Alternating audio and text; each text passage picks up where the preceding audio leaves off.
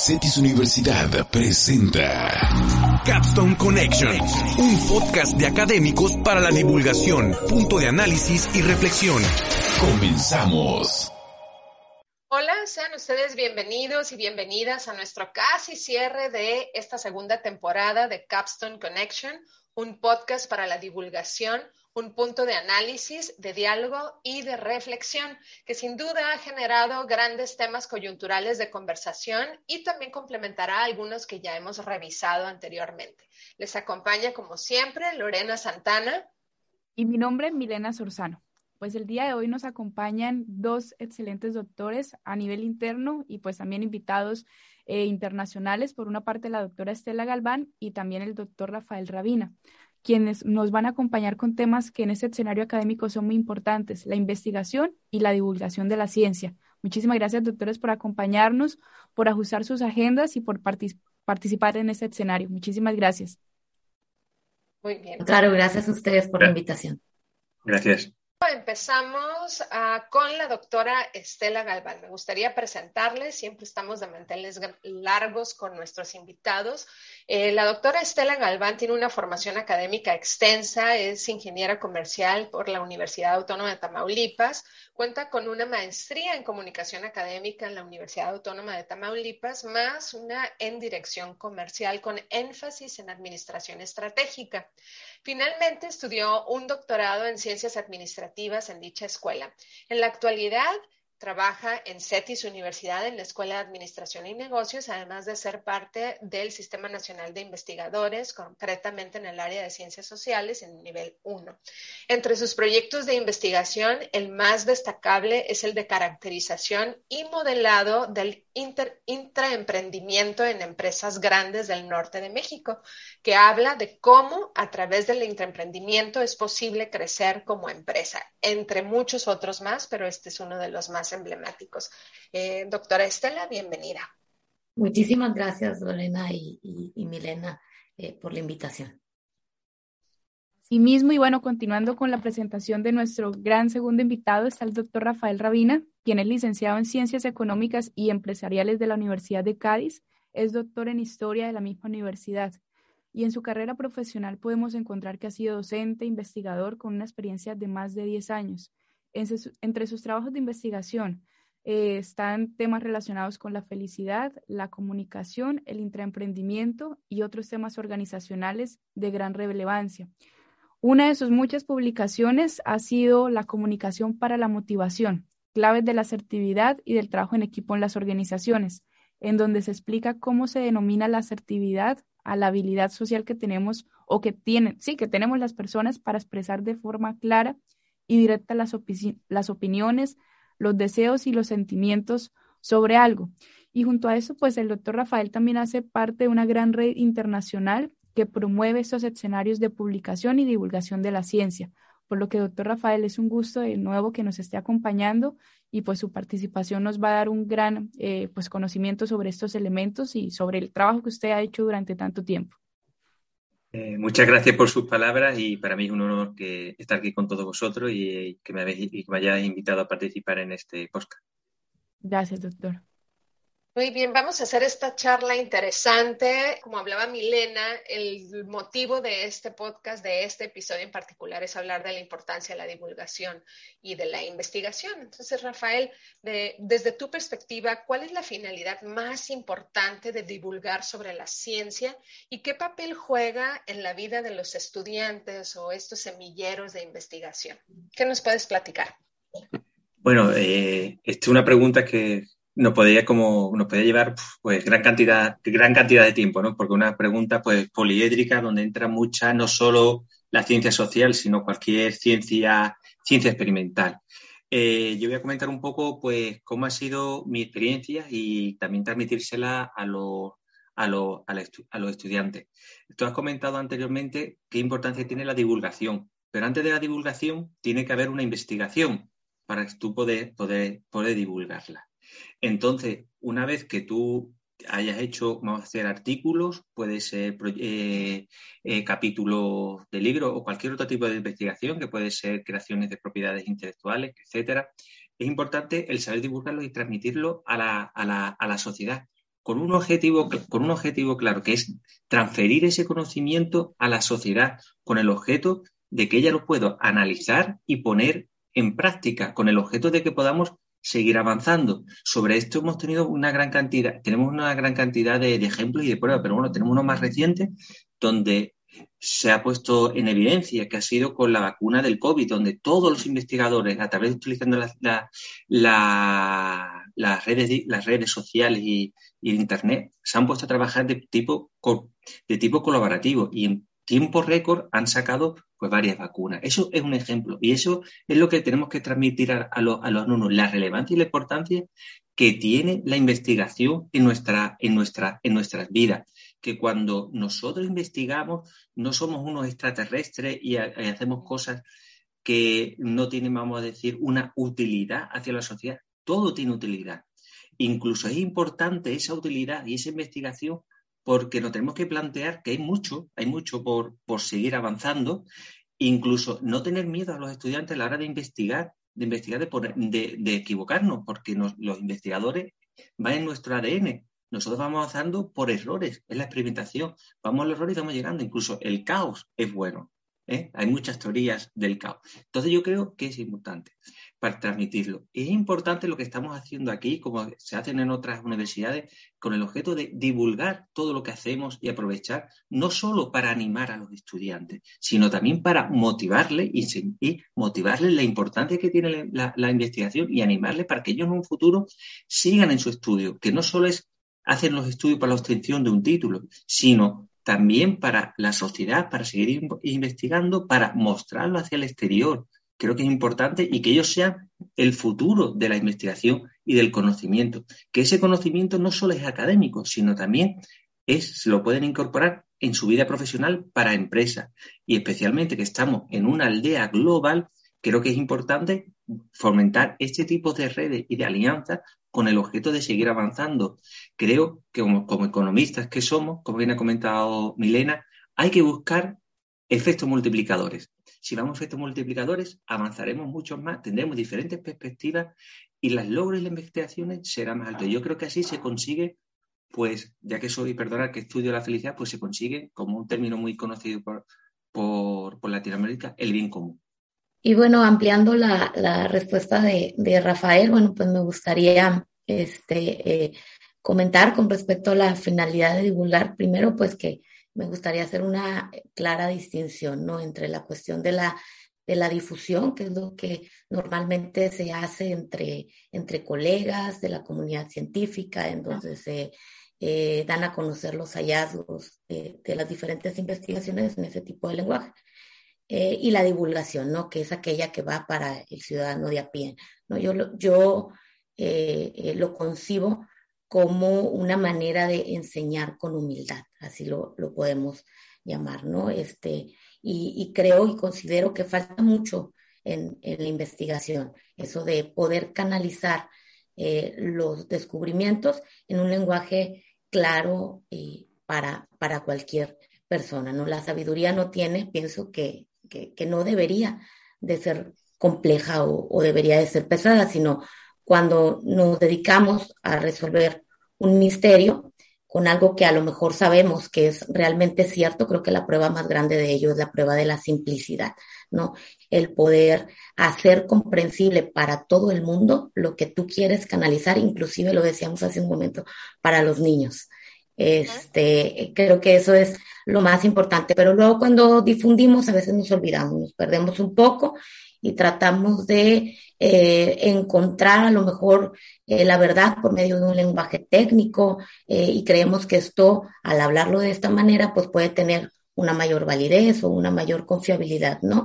Cuando es lo que en ciencias económico-administrativas nos hemos dedicado a tratar de comprender ¿no? Como, como científicos siempre buscamos preguntas a, a, lo mejor a por qué algunas organizaciones tienen éxito y algunas otras fracasan, ¿no?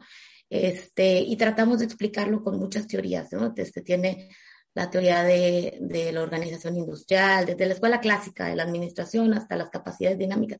Tratamos de explicarlo y tratamos de buscar este, eh, redes cada vez más complejas cuando cuál es la verdad la verdad es que son sistemas abiertos, ¿no? Eh, la verdad es que las, las, las eh, empresas son este tipo de sistemas y también que las buenas prácticas empresariales a lo mejor llevan a un mejor desempeño. Esas son verdades este, que tratamos de transmitir, pero muchas veces no las transmitimos con las palabras adecuadas. Entonces, la finalidad de divulgar es eso, hacer la verdad comprensible para el mundo y, y este, explicar por un canal adecuado. Yo creo que aquí hay muchos elementos por, por destacar y, y, bueno, pues en un punto eh, coincidimos en que estamos en ese momento de cambios en una aldea global. Hacemos parte de un sistema abierto en donde las acciones de una persona pues tienen repercusiones eh, hacia todos, cerca o lejos, pero repercusiones. Y es a partir de eso que la investigación pues eh, tiene un gran sentido de importancia porque va en este camino que desde hace muchos, desde los primeros episodios hemos estado defendiendo el hecho de la solidaridad, el hecho del bienestar, del bien común y pues cómo podemos eh, empezar a establecer caminos para lograrlo. Entonces, desde este sentido, quiero rescatar esto, que así como ustedes lo ven, la investigación es esta forma también de generar esfuerzos por reivindicar ausencias sociales y pues generar nuevos caminos de, en pro del bienestar o de la felicidad de acuerdo a, los, a, a las formas de, y líneas de investigación que ustedes están ostentando. Yo aquí quiero eh, comentarles pues a tanto a ustedes como a las personas que constantemente nos escuchan de algunos esfuerzos institucionales que hemos estado eh, pues eh, generando desde hace algunos meses para empezar a, a, proponer estos programas de, de, investigación de jóvenes investigadores. incentivar, motivar la investigación desde, pues desde niveles de pregrado de licenciatura. Y a partir de eso, pues empezaríamos con la siguiente pregunta. ¿Por qué consideran ustedes que se debe investigar desde esos niveles de, de, de, joven, de juventud, mm, grados o edades bastante eh, pequeñas o como ustedes lo quieran ver?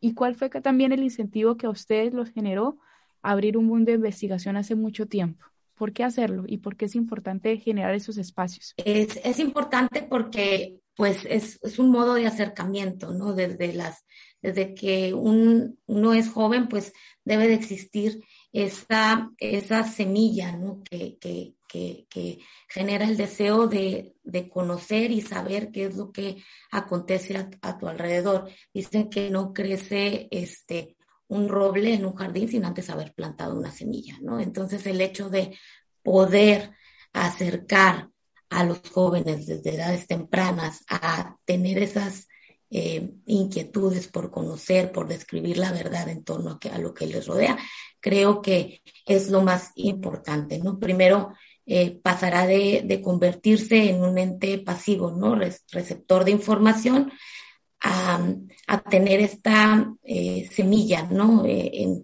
este motivador que le haga de pronto buscar y tratar de encontrar respuestas y tratar, como decía Rafael hace un momento, de ponerlas y llevarlas a la práctica. Y entonces es cuando nosotros hemos ganado mucho. Pero para esto el niño y el, y el estudiante también en edades tempranas tienen que vivirlo, tienen que, tienen que experimentarlo por sí mismo.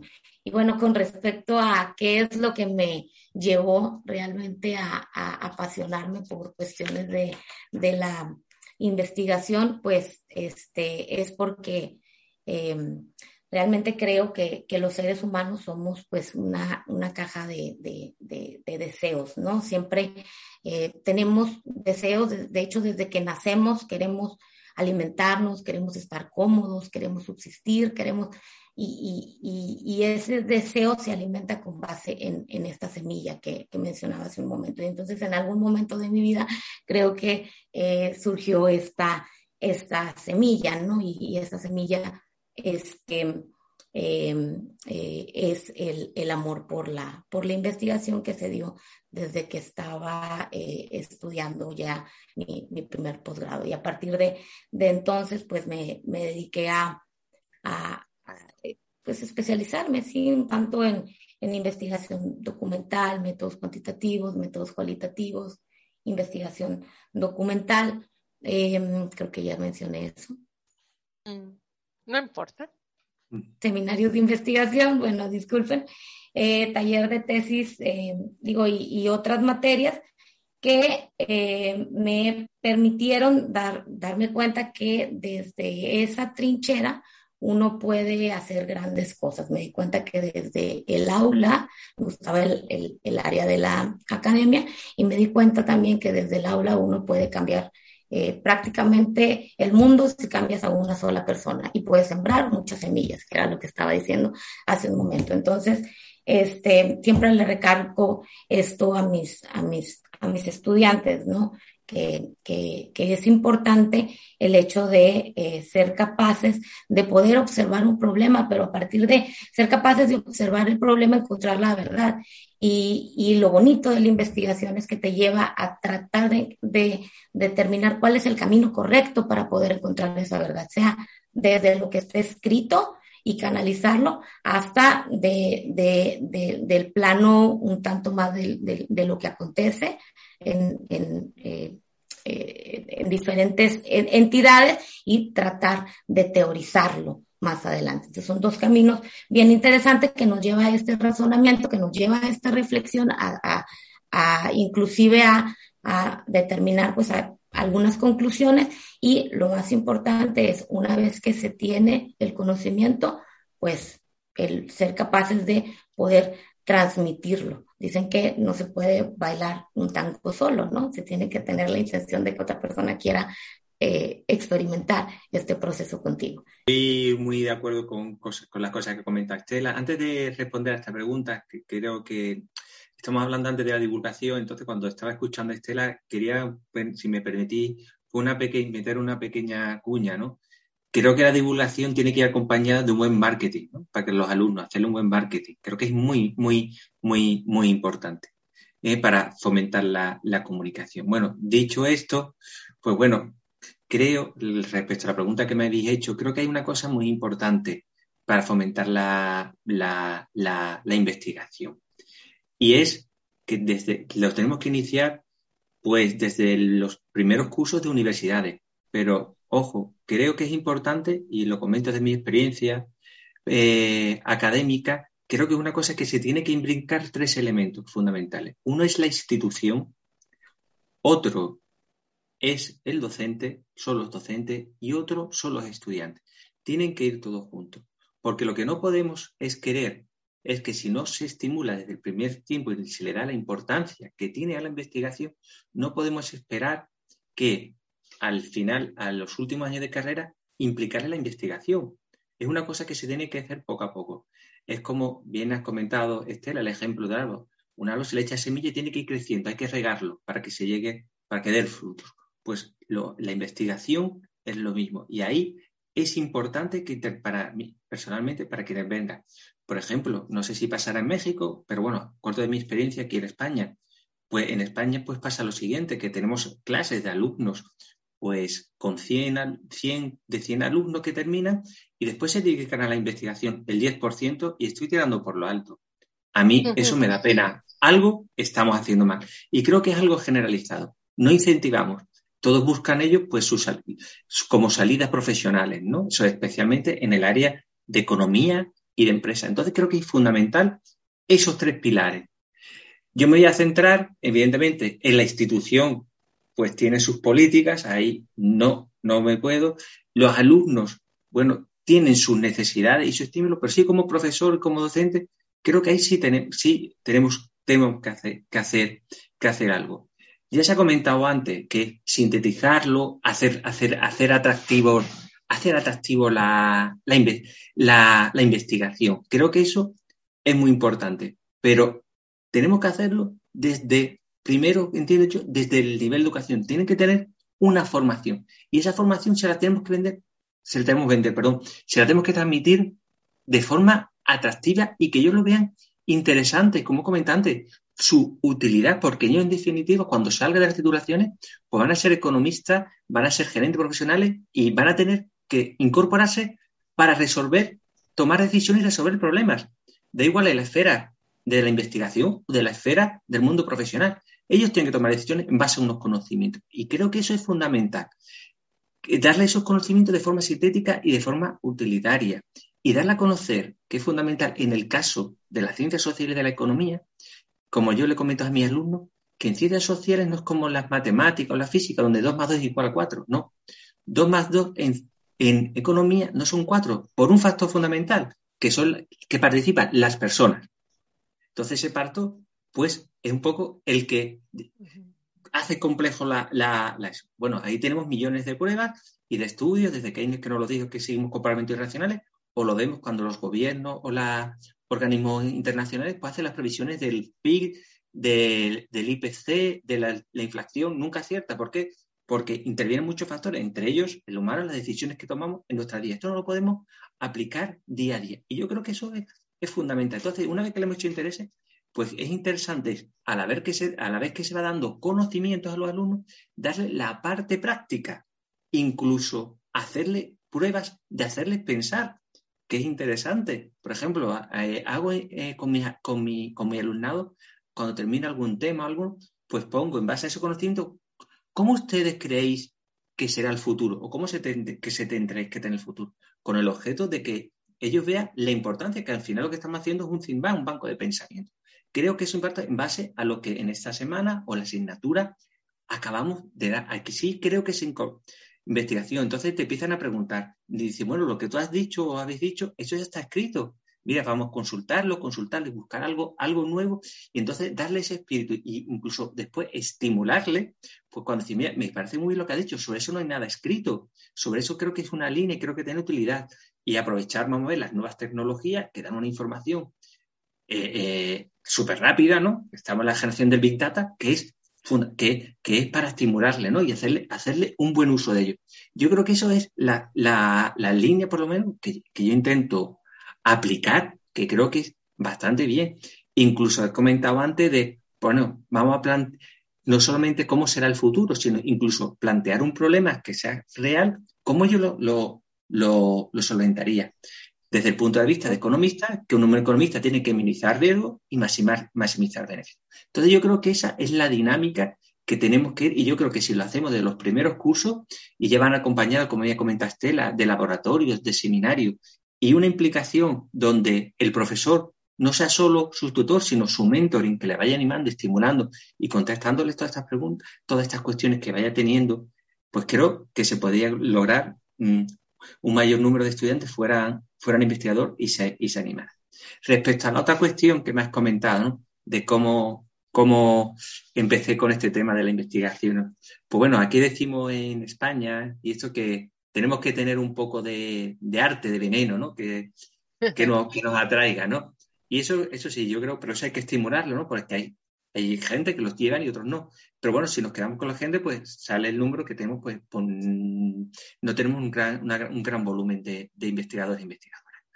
Entonces, creo que es importante, como, como he dicho antes, estimularlo todo.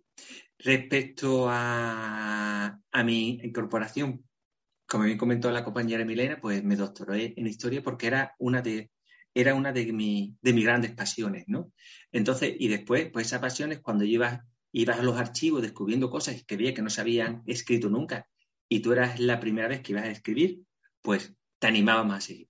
Dicho esto, creo que una cosa también interesante que hay que decirle a los investigadores emergentes, nobles, como a los estudiantes. Y hay que ser, y creo que hay que ser claro, investigar es duro. O sea, muchas veces, pues tú te puedes estar tres o cuatro horas en plantear cosas, en el escribir, en buscar los datos, Muchas veces el análisis metodológico, cuando tú haces los análisis empíricos, no da los resultados esperados. O sea, lleva un momento de frustración y eso también, por eso considero que es importante desde el primer curso que enseñándole toda esta vez para que ellos no se frustren. Bueno, con eso quiero comentar una, cosa de mía desde el punto de vista personal, que puede ser, quiero comentarlo aquí con, todo, con todos vosotros desde, desde México. Pues la felicidad me llegó en un momento de, de crisis, de crisis, vamos a decir, personal. Y pasó una, una, temporada, pues vamos a decir, pues un poco depresivo por problemas, por problemas personales.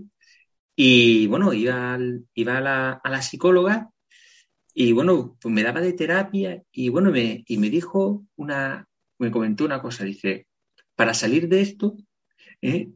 tienes que tienes primero que estar tú bien y buscar dónde tú estás bien.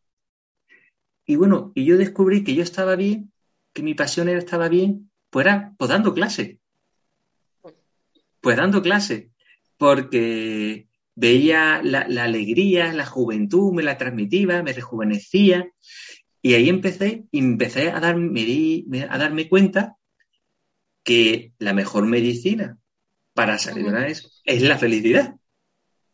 Entonces ahí digo, bueno, si yo donde estoy feliz y donde feliz donde yo recupero fuerza, donde yo estoy. y entonces a partir de ahí me dediqué, eh, me atrajo el tema de la felicidad y empecé a leer, a leer muchas cosas que se habían, que que se habían escrito.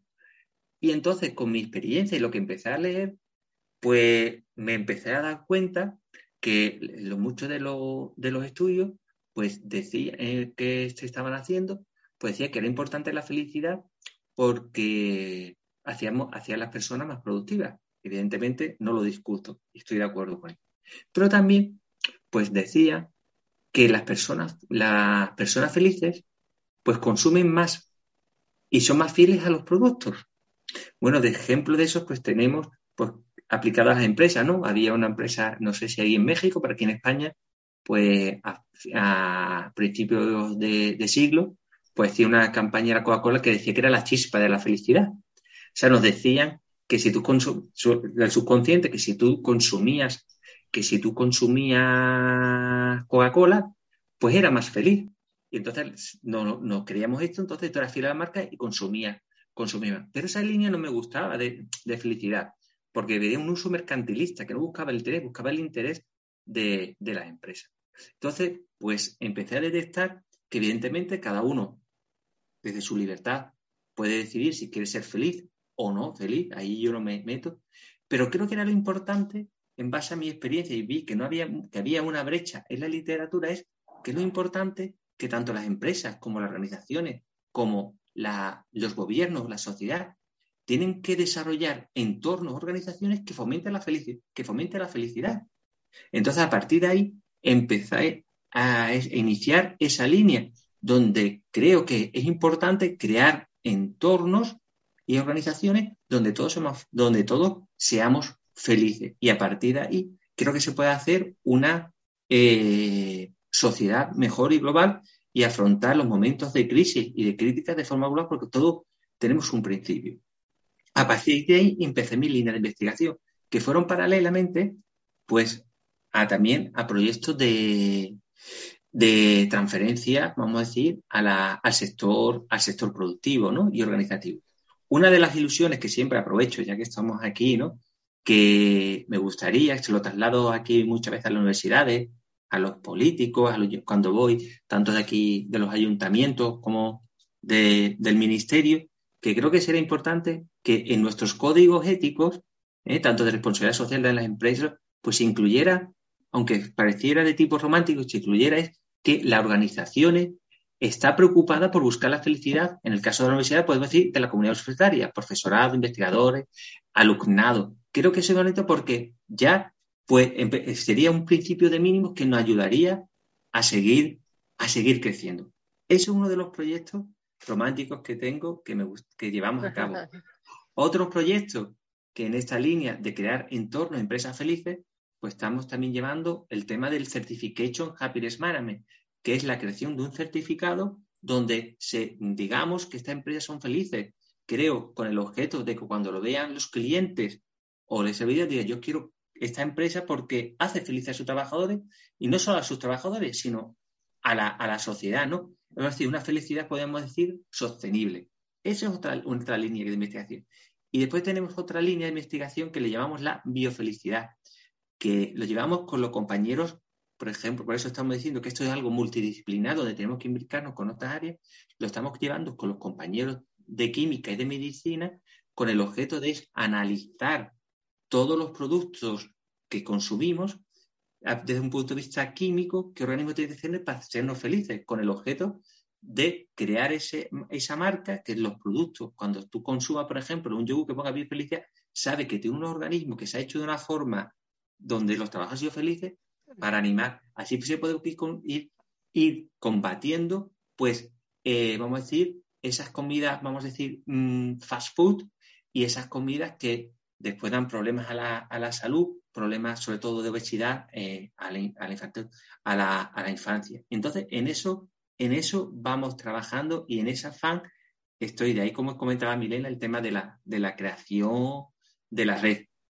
Y también le comento que esto va también dirigido a los estudiantes, que esto vamos camino, que a lo mejor no hay, que sofocarse, no sabemos si estamos con bien, llegamos, no, pero vamos aprendiendo. Y si no, pues se puede ir, se puede ir por otro camino y llegaremos a otras cosas. Pero ese conocimiento queda y siempre va a ser útil. Ese tiempo que dedicamos a la investigación nunca está perdido.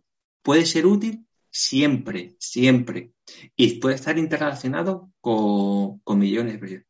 Pero sí, y comento aquí desde mi experiencia, que también que el investigador o los investigadores tenemos que ser humildes. Tenemos que ser humildes. Es un carácter también importante que nos tenemos. No solo creer, no, no solo entenderlo nosotros, sino también transmitírselo a lo, al alumnado, sobre todo que empieza.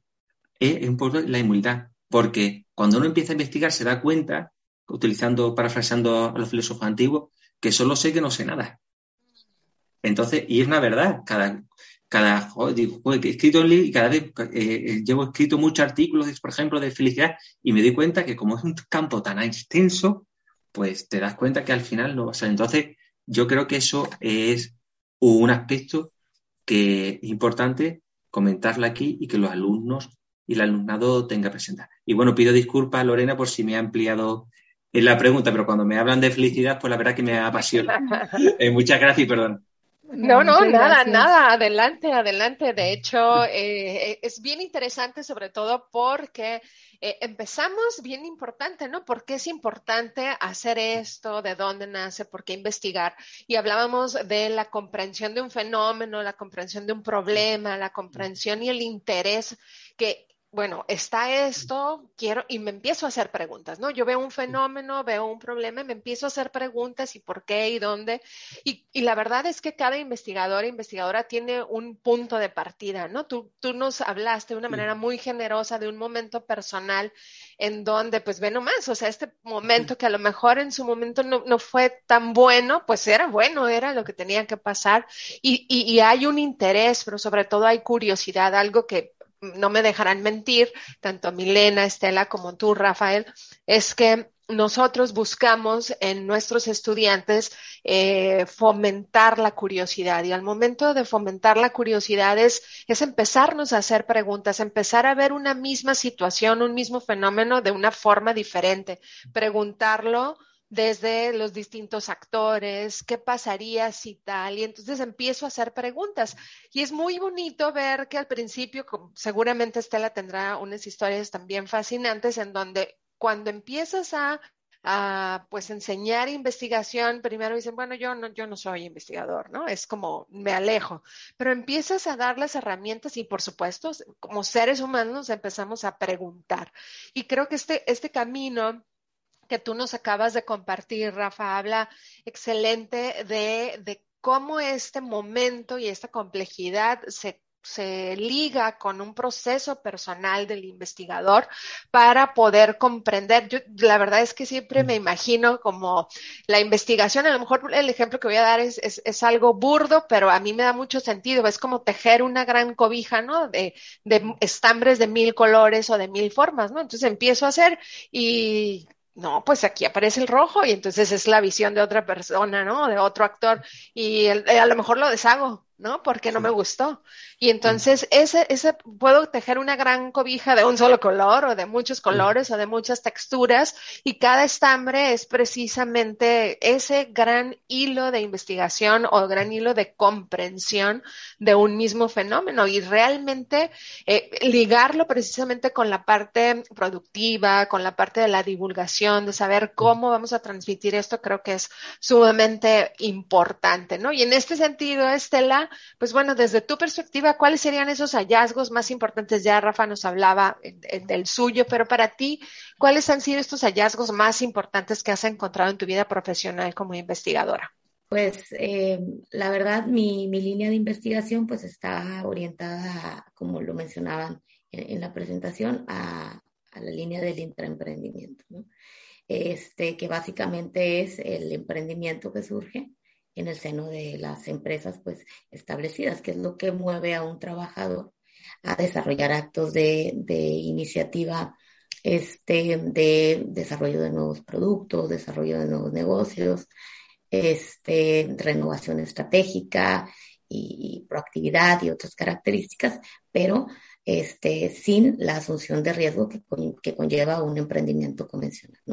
Y este, pues creo que entre cuestiones relevantes, pues hemos descubierto algunos eh, elementos que, que influyen en, en, que estos actos se, se, lleven a cabo. Por ejemplo, la cuestión de eh, eh, promover un clima laboral pues propicio, la, las cuestiones de eh, trabajar inclusive en, una colaboración conjunta con Rafael, vimos el intraemprendimiento contra la felicidad, ¿no? Como una persona eh, fue feliz también dentro de su lugar de trabajo, puede llevar a cabo ese tipo de actos. Hemos encontrado también este, relaciones entre la satisfacción laboral, la justicia eh, percibida, ¿no? Que es lo que consideran justo los trabajadores en el trato, este, cuestiones organizacionales, eh, el proporcionar tiempo libre a los empleados, el darles este empowerment de, de, decisión, etcétera. Y ha sido bastante enriquecedor, la verdad, y más enriquecedor. Y fíjese que lo, fíjate que lo comentaba justo ayer, me hicieron una pregunta similar.